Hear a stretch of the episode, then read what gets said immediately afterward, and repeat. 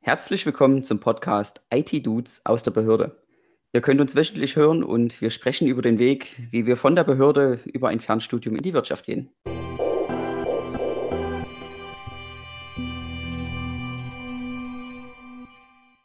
Ja, auch herzlich willkommen von mir. Ich bin Chris und ihr habt gerade Philipp gehört. Heute sprechen wir über das Thema Vermögensaufbau und die Firma oder das Unternehmen oder das Startup Gorillas.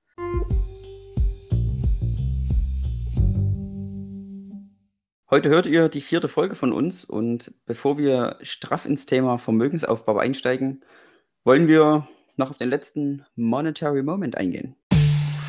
Yeah, yeah, monetary moment. Das Zitat war, wenn du den Wert des Geldes kennenlernen willst, versuche dir, welches zu leihen. Gesagt hat das Benjamin Franklin. Und wie gewohnt, was sagst du dazu? Ja, interessantes äh, Zitat, diesmal auch ein bisschen länger als die anderen und ein bisschen, vielleicht sogar noch ein bisschen philosophischer als vorher, die vorherig gehörten Zitate. Ja, Benjamin Franklin, ähm, ja, großer Staatsmann aus dem 18. Jahrhundert. Ähm, ja, und man kann sagen, ich glaube, er ist auch Gelehrter, Naturwissenschaftler ähm, und wie gesagt, großer Staatsmann, der auch an der Gründung der Vereinigten Staaten maßgeblich mitgewirkt hat, der zu dieser Zeit äh, schon ja, also ein sehr bemerkenswertes Verständnis von Geld und so wie ich es finde, eigentlich auch vom Markt oder vom Markt des Geldes hatte.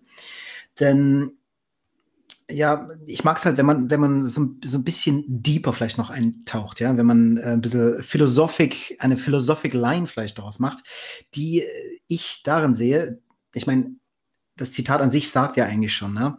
Der Wert des Geldes, wenn du den kennenlernen möchtest, musst du nur jemanden fragen, ob er dir welches leiht. Ist ja ganz klar. Ne? Also wenn das dir ja mit einer gewissen Überwindung leihen muss, hat es natürlich einen hohen Wert.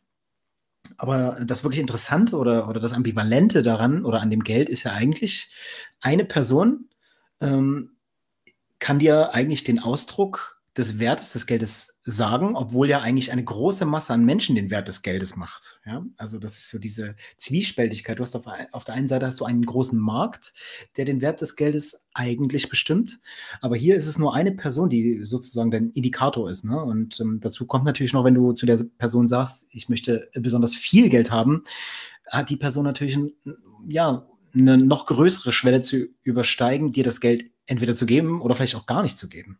Und äh, ja, deshalb ist es manchmal auch gar nicht so immer so der erste Blick so in diesen Zitaten oder in den Sprüchen, sondern das ist schon wirklich ja, auf den auf Punkt, Punkt gebrachtes äh, Zitat von Benjamin Franklin, was äh, sehr interessant ist und für die Zeit, aus der er stammt, ähm, bemerkenswert. Benjamin Franklin kennt man ja auch von der 100-Dollar-Note. Das ist der Herr, der darauf abgebildet ist. Und wie du schon gesagt hast, er war ein Staatsmann, aber er war auch gefühlt alles. Also er war noch Erfinder, Naturwissenschaftler, nur um mal noch einiges davon zu nennen, was er so getrieben hat. Und ja, war also in dem Sinne vielfältig unterwegs und ein Thema war eben auch das Geld, mit dem er sich beschäftigt hat. Ja, ähm, die, das Zitat wirft natürlich auch eine Frage auf, ne? was ist Geld eigentlich wert und was ist eigentlich Geld? Ne? Das hast du ja schon angerissen. Und ich würde auch sagen, dass Geld halt einfach ein erstmal bedrucktes Papier ist. Ne? Und davon sagen die Menschen, dass es einen gewissen Wert hat. Aber wie bestimmt man halt den Wert? Ne? Das ist die Frage. Wenn wir jemandem Geld geben und, also ich jetzt als Person, ich gebe jemandem Geld und etwas dafür bekomme, dann steigere ich ja entweder meinen Wohlstand, ich ernähre mich davon oder bekomme irgendeine Gegenleistung. Und je nachdem, wie viel Gegenleistung ich für das Geld bekomme, desto mehr oder weniger wert ist es. Also so stelle ich mir das vereinfacht erstmal vor, ne, dass man diese Gegenleistung eben hat. Ja, ein gutes Beispiel ist, wenn man sich zum Beispiel von der Bank Geld leihen möchte und davon eine Immobilie kaufen will. Ne, da, da, sieht man erstmal, wie genau die Bank prüft, ähm, ob der Preis, also wie viel Geld man für die Immobilie sich leihen möchte, ähm, die Immobilie auch wert ist. Ja? Also da werden viele Faktoren betrachtet und so wird das auch recht material, äh, materiell veranschaulicht, wie viel das Geld wert ist, finde ich. Und dafür, also ich habe den Prozess einmal mitgemacht und dafür habe ich auch persönlich ein besseres Gefühl entwickelt, was Geld wert ist. Ja, also wenn man sieht, auch wenn man sich ein Auto kauft, ist es schon wieder was ganz anderes als eine Immobilie zum Beispiel. Ne? Da geht es dann um Gegenwert und so weiter. Ja, und so stelle ich mir das immer vor und ich denke auch, das könnte mit, mit dem Zitat gemeint sein. Yeah, yeah, monetary moment.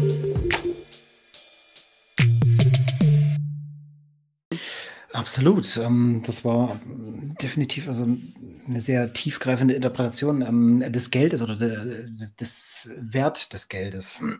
Das ähm, hast du natürlich jetzt auch schon äh, ganz gut analysiert. Also Geld äh, kann durchaus auch, äh, ja, obwohl es nominell vielleicht denselben Wert hat, doch im Endeffekt einen anderen Wert haben, wenn du das Geld jetzt, wie du schon gesagt hast, in ein Auto steckst zum Beispiel oder denselben Betrag vielleicht in eine Immobilie steckst. Also du kannst im Prinzip bei einer Immobilie kannst du natürlich, du hast eine Wertsteigerung, du hast eine Rendite.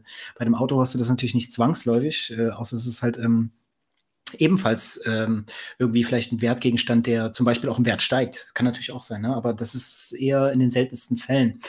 Und ähm, ja, so wie du schon angesprochen hast, also eine Immobilie, das ist natürlich, ähm, ja, steht natürlich auch schlechthin für oder steht, steht bestens für eine, für eine Geldanlage. Und damit hast du schon die beste Überleitung eigentlich zum heutigen Thema Vermögensaufbau geleistet. Wie möchtest du dein Vermögen aufbauen?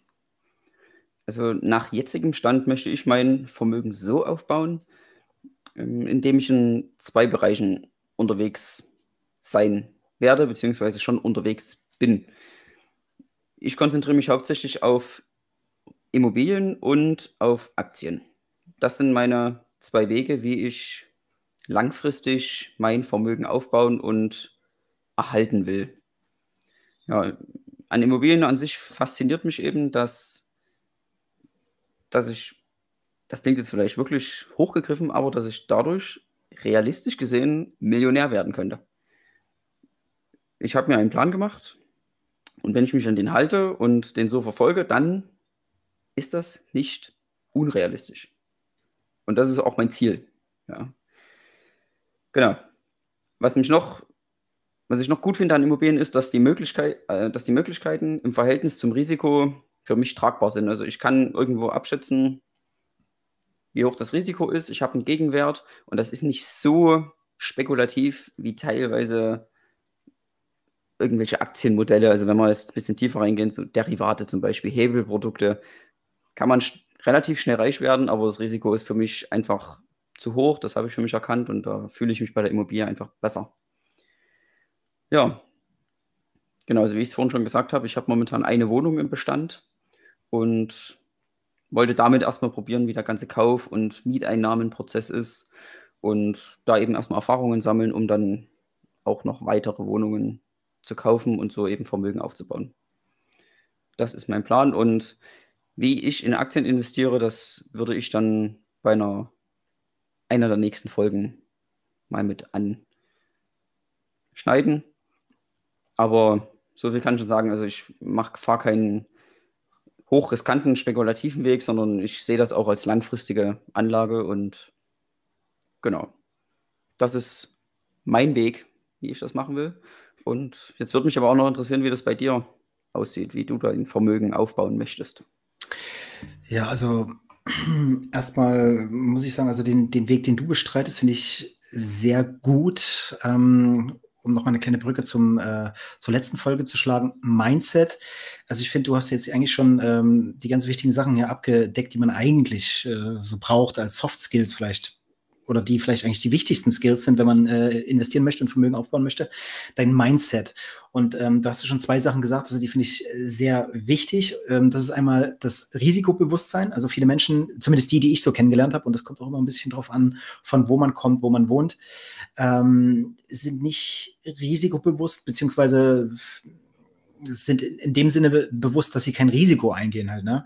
Aber das eigentlich Smarte ist ja eigentlich ein Risiko einzugehen und genau zu wissen, wo befindet sich denn meine Risikogrenze, ne? Ab welcher oder oder hm, ja, ab welchem Punkt ist es denn wert, mein Geld in eine risikobehaftete hm, Investition reinzustecken und wie viel meines Geldes kann ich da reinstecken? Ne? Also man kann durchaus ja auch sagen, ne, ich nehme einen gewissen Teil bei einem höheren Risiko oder, oder besser gesagt, ich nehme einen kleinen Teil meines Geldes bei einem höheren Risiko, einen großen Teil vielleicht bei einem geringeren Risiko. Je nachdem.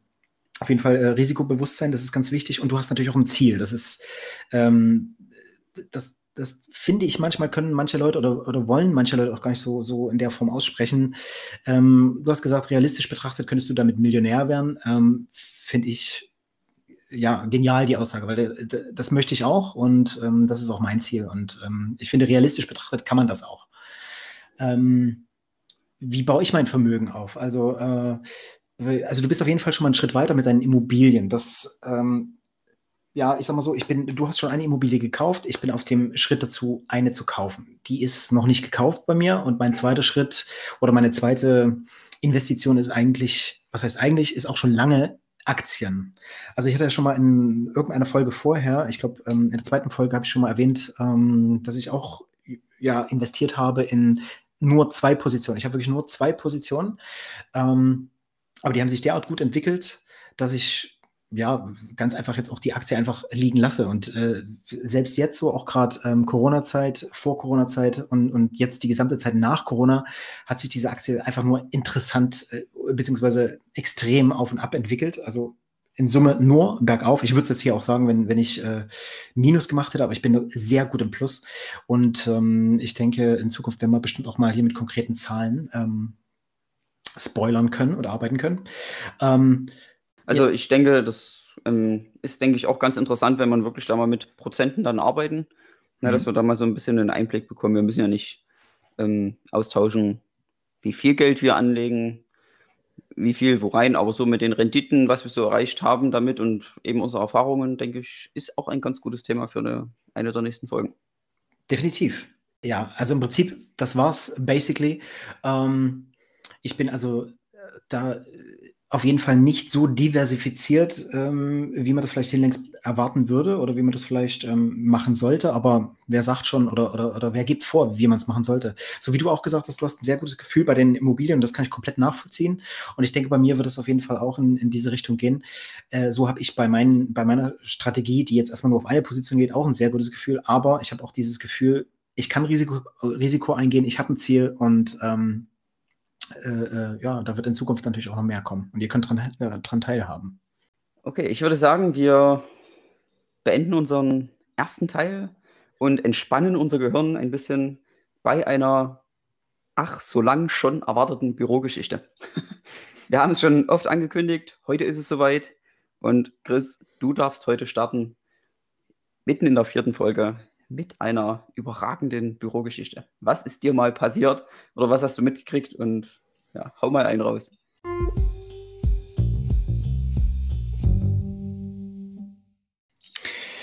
Ja, das ist natürlich immer, ähm, man macht sich erstmal Gedanken, so was, was hat man denn eigentlich so für Stories? Und, wenn man dann so äh, im ersten Moment zurückblickt, dann fällt einem eigentlich nichts ein, wo man sagen kann, okay, das ist jetzt wirklich witzig.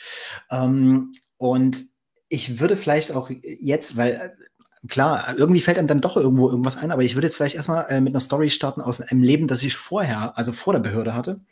Ähm, ich war ja vorher ähm, berufstätig in, im, im Gesundheitswesen, äh, hatte dort auch mal in der epidemiologischen Forschung gearbeitet und hatte dort in einem ja sehr studentischen und jungen äh, Kollektiv gearbeitet, in einem Büro als ähm, wissenschaftlicher Mitarbeiter für eine gewisse Zeit. Also ich hatte einen ähm, Zeitvertrag gehabt und äh, meine Aufgabe war es dort unter anderem, also ich hatte noch andere äh, Aufgaben, äh, auch etwas zu programmieren. Und da haben wir natürlich jetzt wieder eine, ja, eine gute Brücke zu unserem Thema. Ne? Wir sind ähm, Informatik oder wir wollen es äh, werden, studieren Informatik.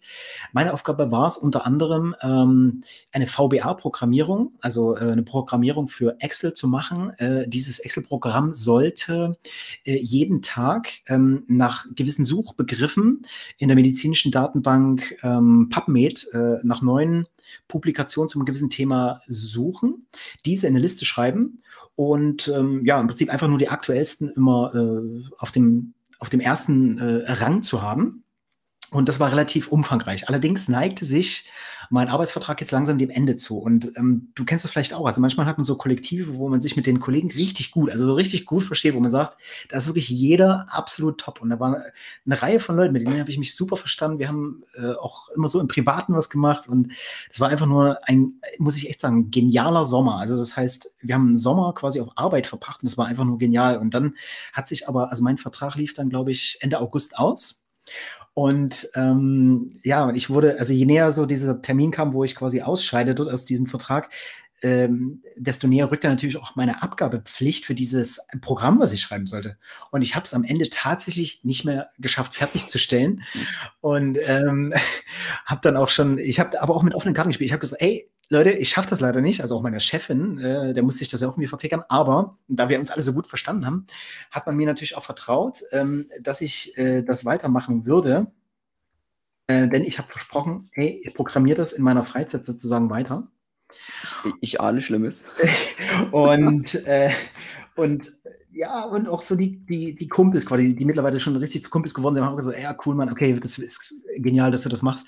So, und äh, ja, ich bin raus aus dem Unternehmen und ich habe dieses Programm einfach nie wieder angefasst. Ja. Ich habe mich damit nie wieder beschäftigt. Ein, zwei Wochen später kriege ich dann eine Nachricht von den Kumpels, ja, von denen, mit denen ich mich so gut verstanden habe. Ja. Ey, hier, Christian, ey, super cool, ich hoffe, dir geht's gut und, und, und du machst ja guten Job äh, bei dem, wo du jetzt bist und was weiß ich. Äh, aber denkst du bitte noch an das Programm? Und ich habe mich einfach gar nicht mehr gemeldet. Einfach ja. gar nicht ja, das war. Okay, das war vielleicht wirklich so ein, ja, das war schon so ein bisschen so ein Ass-Move, aber hey. Da sieht man wieder den Unterschied zwischen Freunden und Kollegen. Definitiv. Ah, ja. Sehr schön. Aber das, okay. Das passiert. Es passiert eben. Also ich hoffe, wenn wir Unternehmer sind, also haben wir nicht solche Mitarbeiter. Ja? Das wäre das Schlimmste, was passieren könnte. Definitiv. Wir, wir, wählen, wir wählen sorgfältig aus. Ja, man ist ja jetzt auch äh, mit der Zeit ein bisschen gereift, deshalb, äh, ja. Würden wir es einfach genauso wieder machen. Äh, genau. Okay. Ja, schön.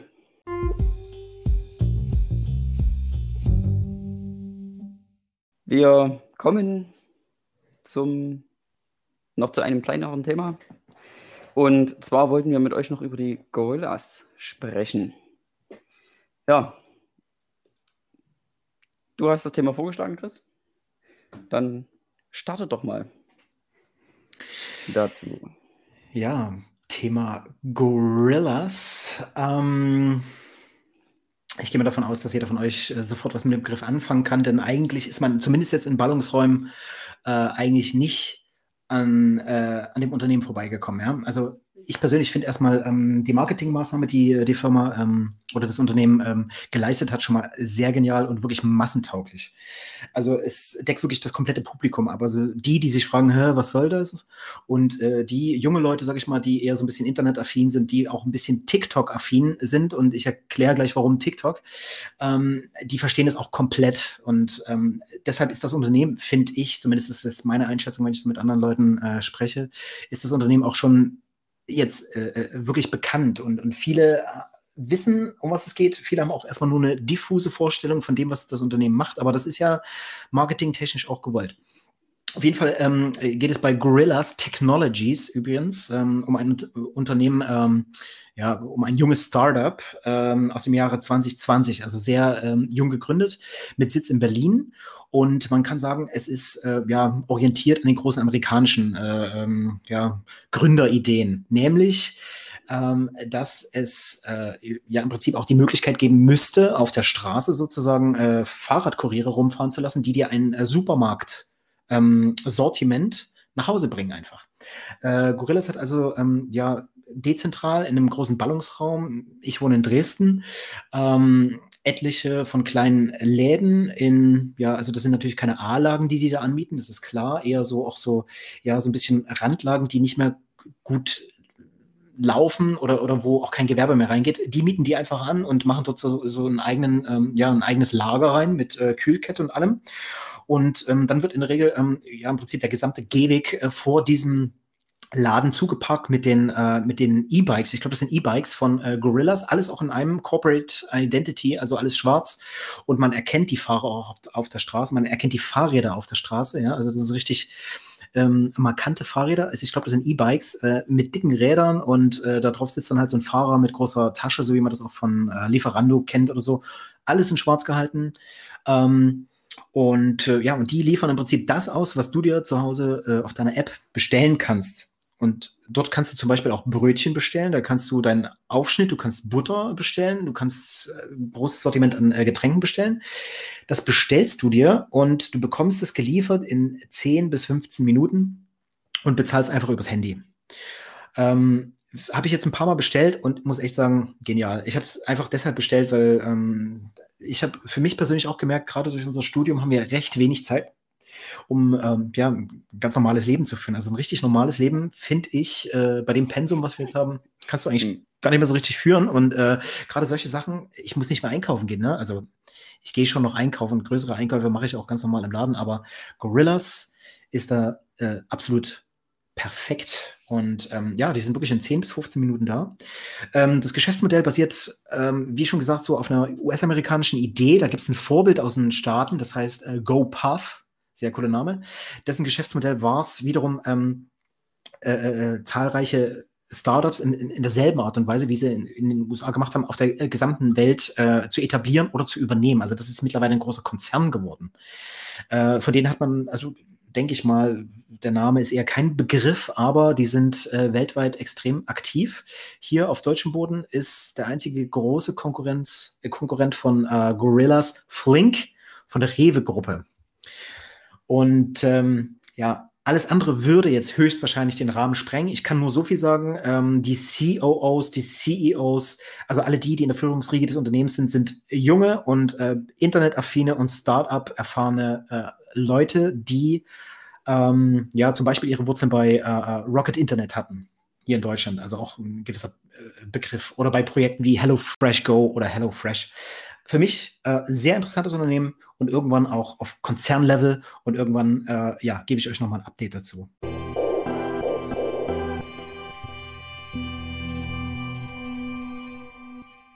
Vielen Dank für die recht ausführlichen Einblicke. Also man merkt, du hast dich schon damit beschäftigt. Ich kann sagen, ich habe es noch nicht ausprobiert, aber die schon allein die Werbung, muss ich sagen, da springe ich drauf an. Es macht neugierig. Ne? Also die Lieferzeiten von 10 Minuten, das ist schon ähm, ein Alleinstellungsmerkmal, wo ich sage, das, das hat wirklich Qualität für mich. Also das wird, bringt für mich Qualität.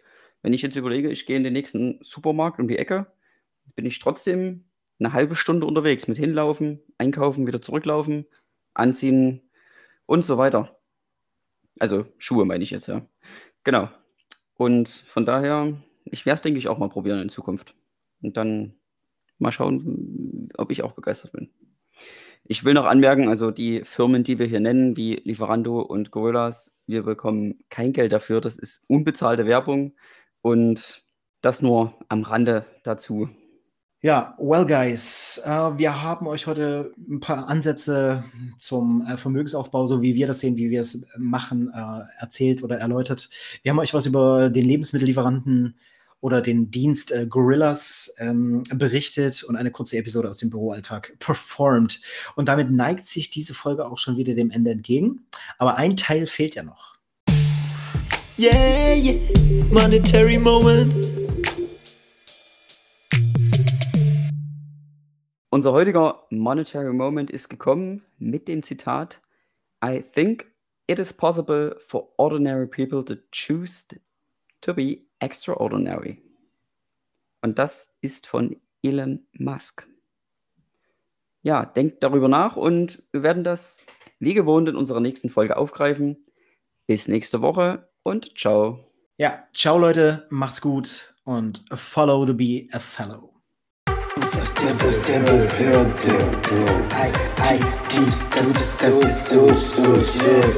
I,